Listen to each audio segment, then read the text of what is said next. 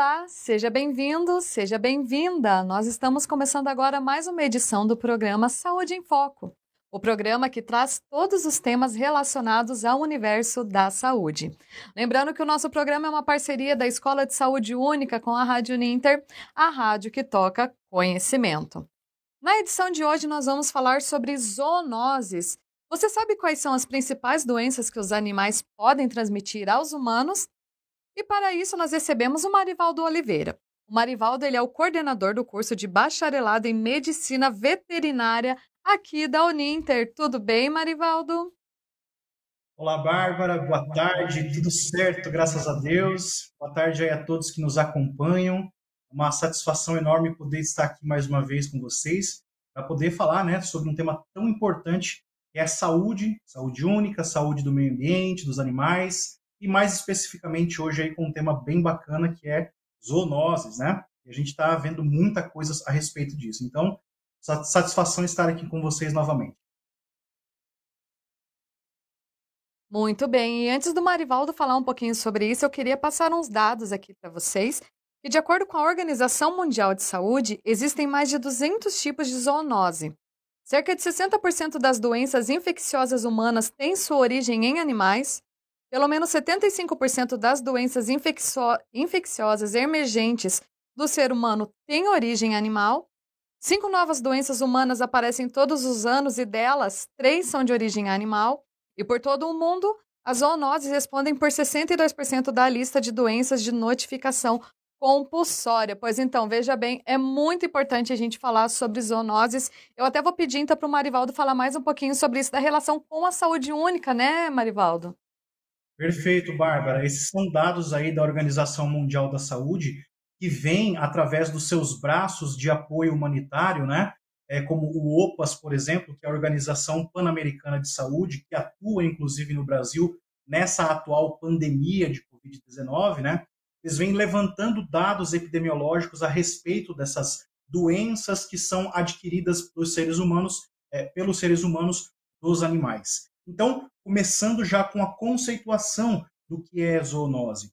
Zoonoses são doenças infecciosas que podem ser adquiridas dos seres humanos pelos animais, ou seja, doenças que estão nos animais e que podem passar para os seres humanos. Né? E aí nós temos algumas variações de termos, como por exemplo a antropozoonose, são aquelas doenças que eram restritas dos animais e passam também a fazer parte do rol de doenças que os seres humanos podem é, ser infectados. E aí, como a Bárbara acabou de dar esses dados para nós aí, né? É, é, importantíssimo que a população que não sabe o que é uma zoonose, o que é uma doença animal que pode ser transmitida para o ser humano, é importantíssimo que a população saiba a respeito disso, tenha informações consistentes a respeito disso.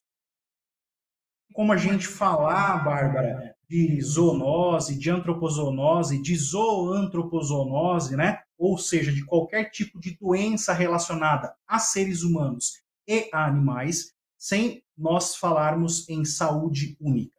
Pois bem, saúde única ele é um termo bastante novo, né, que apareceu aí no cenário por volta aí dos anos de 2006, 2007, trazido especificamente pela Organização Mundial da Saúde, pela Organização Mundial da Saúde Animal, que é a OIE, né?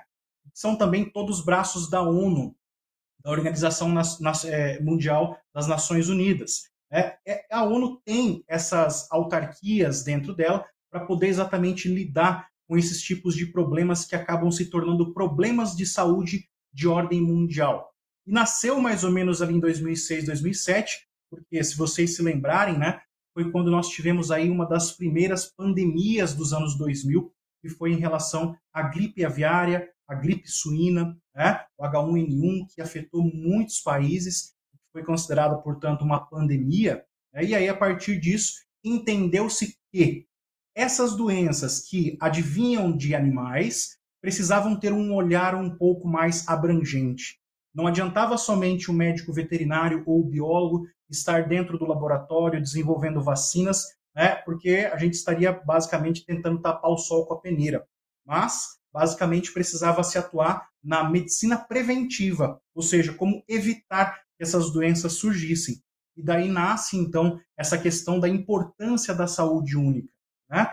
E a saúde única, ela vem exatamente neste foco, olhar para os três pilares que formam ela, que é a saúde animal, a saúde humana e a saúde ambiental. Então percebam como essas três grandezas estão intimamente relacionadas. É, por exemplo, gripe aviária, então a gente sabe que é um vírus que teve uma mutação genética na espécie, nas aves, né, uma espécie animal, e então, por conta de um dado ambiente, né, ela então acabou é, passando para o ser humano. Né, o ser humano acabou contraindo essa zoonose. Então aí nós temos um problema né, relacionado à saúde única, unindo o tripé saúde animal, saúde ambiental e saúde humana. E desde então, e cada vez mais, não se tem mais falado em uh, essas três grandezas em separado. Agora a gente trata sempre de tudo junto, né? porque, de fato, é, um, uma acaba interferindo na outra, isso aí sem contestações. E é por isso também que, por exemplo, né, o curso de medicina veterinária da Uninter, que eu estou coordenando, ele está dentro da Escola Superior de Saúde Única. Ou seja, o curso de medicina veterinária, que forma profissionais para trabalhar com saúde animal, também está na mesma escola, onde se formam biomédicos, farmacêuticos, fisioterapeutas, né? Todo, toda a área da saúde está englobada e trabalhando junto ainda com o meio ambiente, que também está na mesma escola, para poder então propor né, é, é, situações onde se abordem as doenças sobre o ponto de vista da saúde única.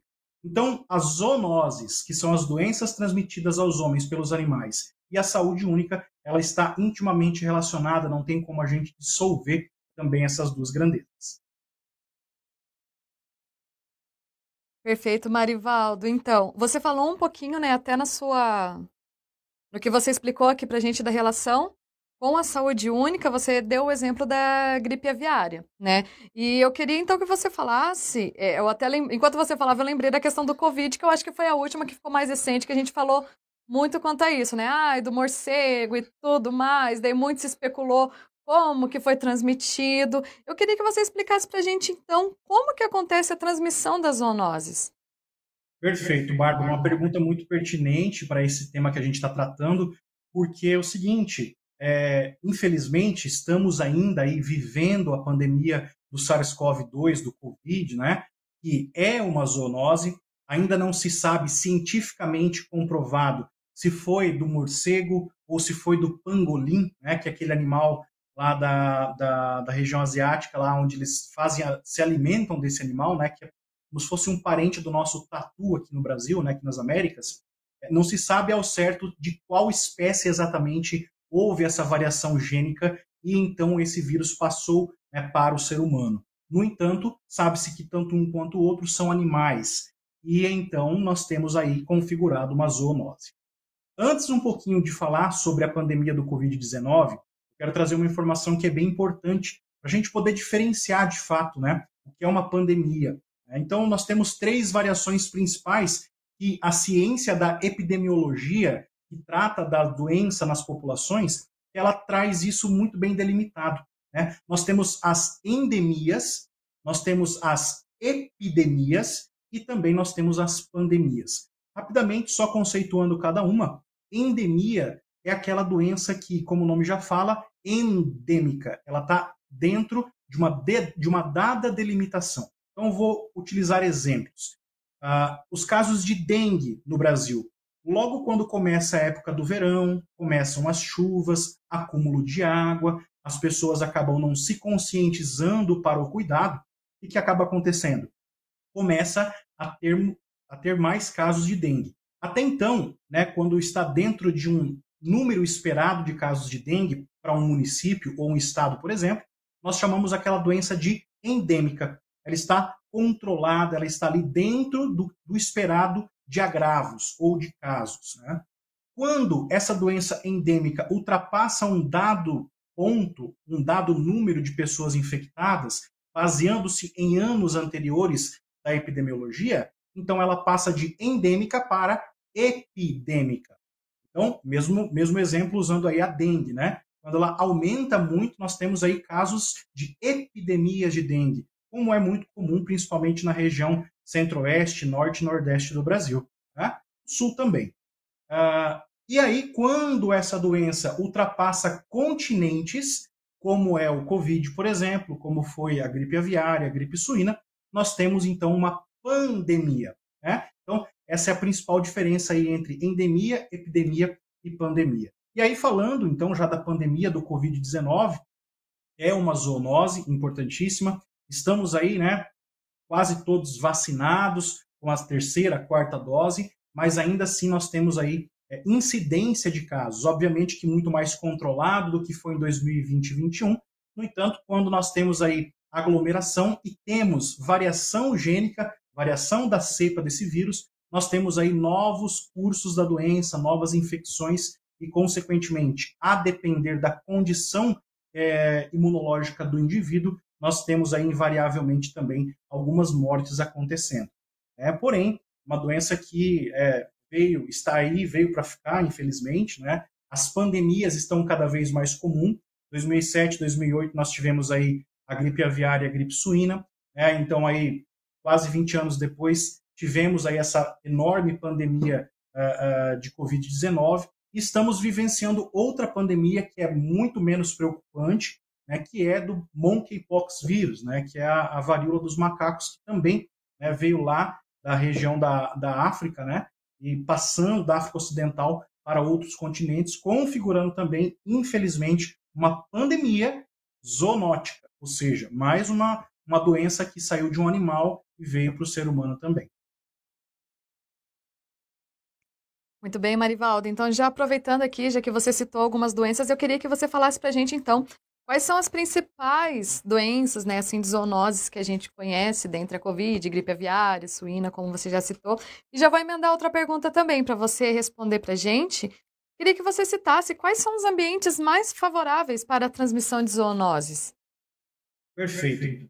Olha só, Bárbara, uma pergunta muito, muito é, é, pertinente pelo seguinte motivo. Até é, voltando um pouquinho aqui à questão de comparação né, entre é, vírus da, do Covid com monkeypox, por exemplo, né, nós estamos aí com três meses de que aconteceu o primeiro caso aqui no, no, no Brasil, né, do monkeypox, na verdade, no mundo. É, e nesses três meses, nós temos aí dados de que são 21.100 casos do monkeypox no mundo todo. Aqui no Brasil, nós temos 1.369 casos confirmados, com seis mortes confirmadas, sendo uma delas aqui no estado do Paraná. Né?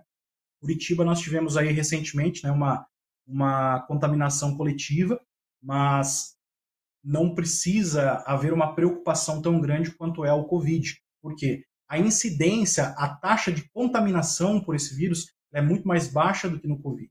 É só para você ter uma ideia, em três meses do monkeypox no mundo, ele contaminou 21 mil pessoas. Se a gente for comparar os três meses iniciais de Covid lá em 2020, o número sai para 677 mil pessoas contaminadas, com 36 mil mortes. Então percebam que a incidência e a letalidade do vírus do Covid ela é imensuravelmente sem comparação aí em relação ao monkeypox. Então, tá já trazendo um pouco mais de tranquilidade às pessoas com relação, por exemplo, aí, a esse vírus que está circulando aí do monkeypox. Né? E é importante a gente conversar também um pouco a respeito dele. Pois bem, respondendo à sua pergunta, nós temos aí é, vários graus de, de é, comprometimento relacionado às doenças zoonóticas, né? ou seja, nós temos as mais graves e as menos graves. Podemos colocar o Covid como uma das mais graves, devido né, à sua alta incidência, por se espalhar muito rápido e também devido à sua taxa de letalidade, principalmente naqueles indivíduos não vacinados ou então imunocomprometidos, ou seja, que tem uma imunidade já baixa, ou então que é, é pessoas idosas que têm uma imunidade baixa, recém-nascidos e, e, outros né, dessa categoria. É, no entanto, nós temos, por exemplo, um vírus importantíssimo que está circulando no Brasil também, acabou de fazer uma vítima há dois dias atrás em, em, no Distrito Federal, que é o vírus da raiva. Né? O vírus da raiva, ele, dentre os vírus né, zoonóticos, ele é o principal, devido à sua alta taxa de mortalidade. Então, a taxa de mortalidade do vírus da raiva ela chega a quase 100%. Isso significa dizer que numa população de 100 pessoas, se elas adquirirem o vírus da raiva, quase todas elas irão morrer. Né? A, é, a gente fala quase todas porque, é, estatisticamente falando, isso chega a quase 99% de letalidade desse vírus da raiva, dada a importância dele. Né? Então, é, aconteceu esse caso no Distrito Federal, é um, um jovem, faixa etária aí de 15, 16 anos, que acabou sendo arranhado por um gato, né? E essa arranhadura, o animal estava contaminado, essa arranhadura levou ele a desenvolver um quadro é, de, de, problemas neurológicos, é, ficou na UTI durante 44 dias e anteontem acabou vindo a óbito. Então, dada aí né, a importância da taxa de letalidade do vírus da raiva, ela é considerada a principal zoonose aqui no Brasil. Né?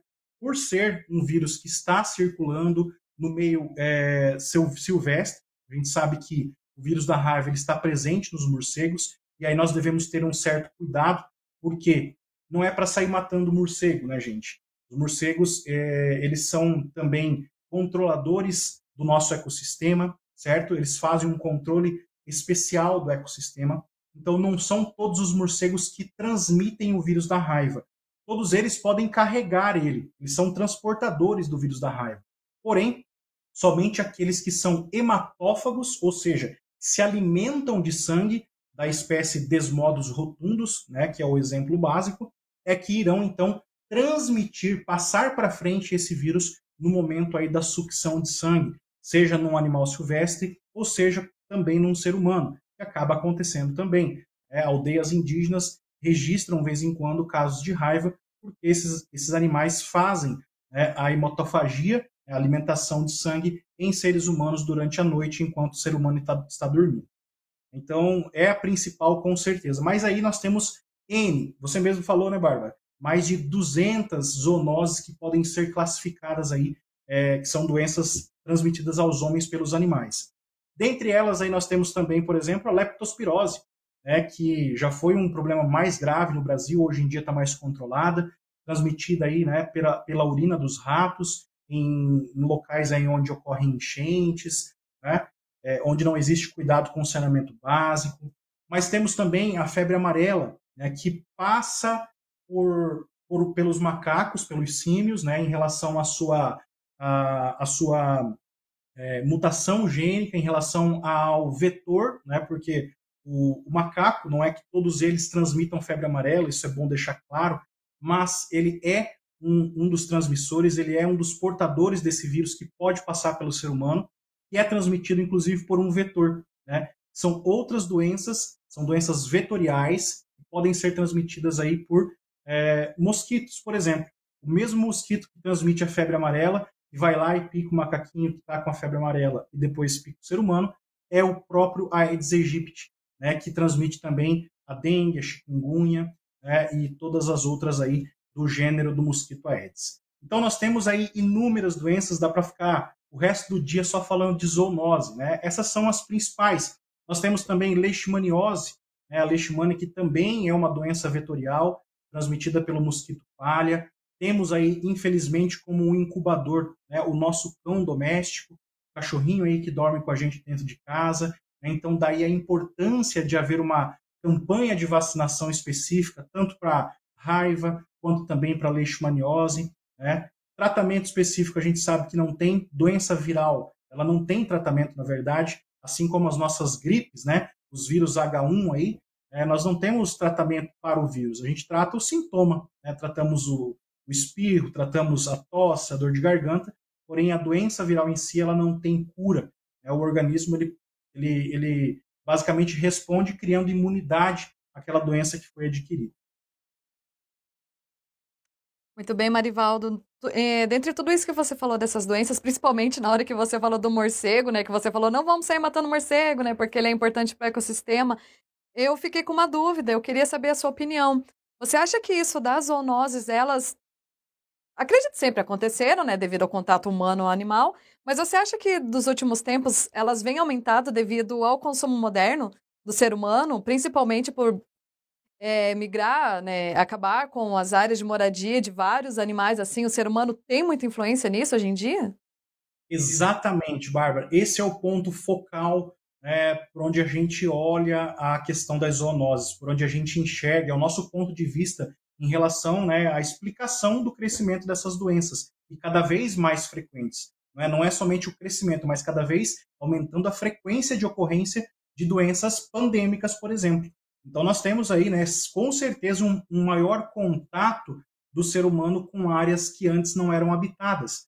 Ou seja, a nossa urbanização, a nossa globalização fez com que nós invadíssemos áreas de matas, áreas de florestas e acabássemos entrando em contato com animais silvestres. É, o monkeypox, por exemplo, ele é advindo, obviamente, não é uma realidade do Brasil, né, a transmissão do macaco para o ser humano do monkeypox, né, da varíola dos macacos, mas lá na África é muito comum, né, por exemplo, a convivência e até mesmo a alimentação humana a partir de macacos. É, não é um costume nosso. É, às vezes a gente pensa, nossa, mas por que, que a pessoa vai se alimentar? É cultura, é necessidade. Né? A gente sabe que o monkeypox, por exemplo, na África, está presente, ele é endêmico, ele é uma doença conhecida, né, como se fosse a dengue no Brasil, para países extremamente pobres, com um IDH extremamente baixo, pessoas que não têm saneamento básico, que não têm uma alimentação adequada, que não têm principalmente conhecimento, acesso à informação de qualidade. Então, com certeza, essa questão da globalização, da, da invasão das fronteiras né, do, entre seres humanos e animais selvagens, silvestres, isso aí, de fato, com certeza acabou aumentando em muito, tanto o volume quanto a frequência de acontecimento dessas doenças zoonóticas e as zoonoses endêmicas, epidêmicas, ou no caso aí que a gente está falando, né, pandêmicas também. Perfeito, Marivaldo. Então, para a gente encerrar o programa, eu queria que você falasse um pouquinho sobre prevenção. Se a gente pode evitar. Eu confesso que eu fiquei até um pouco surpresa com esse caso do menino que acabou falecendo por causa da raiva lá no Distrito Federal, que você falou foi por causa do arranhão de um gato. Um bichinho, né, que a gente tem em casa, que muitas vezes a gente nem imagina que possa causar alguma coisa. Eu queria então que você falasse um pouquinho como a gente cuidar tanto dos nossos bichinhos domésticos, né, para acabar com isso das doenças, né, das zoonoses e de de tudo no geral. Como que a gente pode evitar a transmissão? Certo. É, é principalmente as doenças que são reconhecidamente transmitidas é, devido ao aglomer à aglomeração, ao contato, então a gente faz isso não aglomerando, não entrando em contato. Basicamente, usando novamente como exemplo, aglomeração, Covid-19 e contato, monkeypox vírus. É porque o monkeypox é transmitido através da, das secreções da pele e da, das feridas que são formadas por esse vírus na pele do ser humano. Né? Porém, nós temos, nós temos outros fatores aí que nos ajudam. Se a gente, né, e não somente com esses tipos de doença, mas, por exemplo, doenças que entram pela boca, né, as, as famosas viroses, né? A gente se nós mantivermos uma higiene adequada de tudo que entra na nossa casa e até mesmo de nós, do nosso corpo, trocar calçado que foi para a rua, chegar em casa tomar um banho, né? É, fazer uma manipulação correta dos alimentos com lavagem, deixar de molho com o hipoclorito, ah, também trabalhar a parte de educação das crianças na, na, na, educação básica com relação a isso, eu acho que assim nós conseguiremos, obviamente não a um curto prazo, mas sim a médio e longo, nós conseguiríamos aí, né, no mínimo, controlar né, a, a, a, a incidência dessas doenças no nosso meio. E, obviamente, né, os meios de prevenção, que são as profilaxias. Vacina para o que é de vacina. Ou seja, no caso aí da raiva que a gente está usando como exemplo, vacinar os animais. É, a, a, raiva, na verdade, a raiva urbana, a raiva humana, ela está controlada aí desde os anos 50 no Brasil. No entanto, nós temos animais selvagens entrando em contato com seres humanos, com animais domésticos, e muito possivelmente é o que tem acontecido com esse gato. É, ou ele entrou em contato com algum com algo que estava contaminado com o vírus da raiva, ou ele se alimentou do próprio morcego que estava contaminado, carregando o vírus da raiva, e então passou a desenvolver a doença, contaminou o ser humano. Então, a vacinação antirrábica nos animais, a, a vacinação contra a febre amarela. Então, todas essas são medidas profiláticas que estão aí gratuitas pelo Sistema Único de Saúde para que nós né, é, nos atenhamos em relação a essa importância e, de fato, é, usemos né, a vacinação, façamos todos os tipos de prevenção possível. A informação está aí, o conhecimento está aí. Basta nós, enquanto cidadãos, né, enquanto seres humanos, tentarmos nos informar, buscar o conhecimento da melhor forma possível para poder atuar né, juntamente aí com os órgãos de sanidade é, em relação a esses, a esses tipos de doença. Perfeito, Marivaldo. Com essa ótima fala, eu vou finalizar aqui e vou agradecer a sua participação no Saúde em Foco de hoje. Perfeito, Bárbara. Eu que agradeço mais uma vez. Curso de Medicina Veterinária, Escola de Saúde Única. Ficamos muito lisonjeados aí pelo convite e ficamos sempre à disposição de vocês. Com certeza, nos encontramos em breve aqui. Muito obrigada a todos que acompanharam a nossa edição de hoje. Na próxima semana a gente tem mais um episódio do Saúde em Foco aqui na Rádio Ninter, a rádio que toca conhecimento. Até lá e tchau, tchau.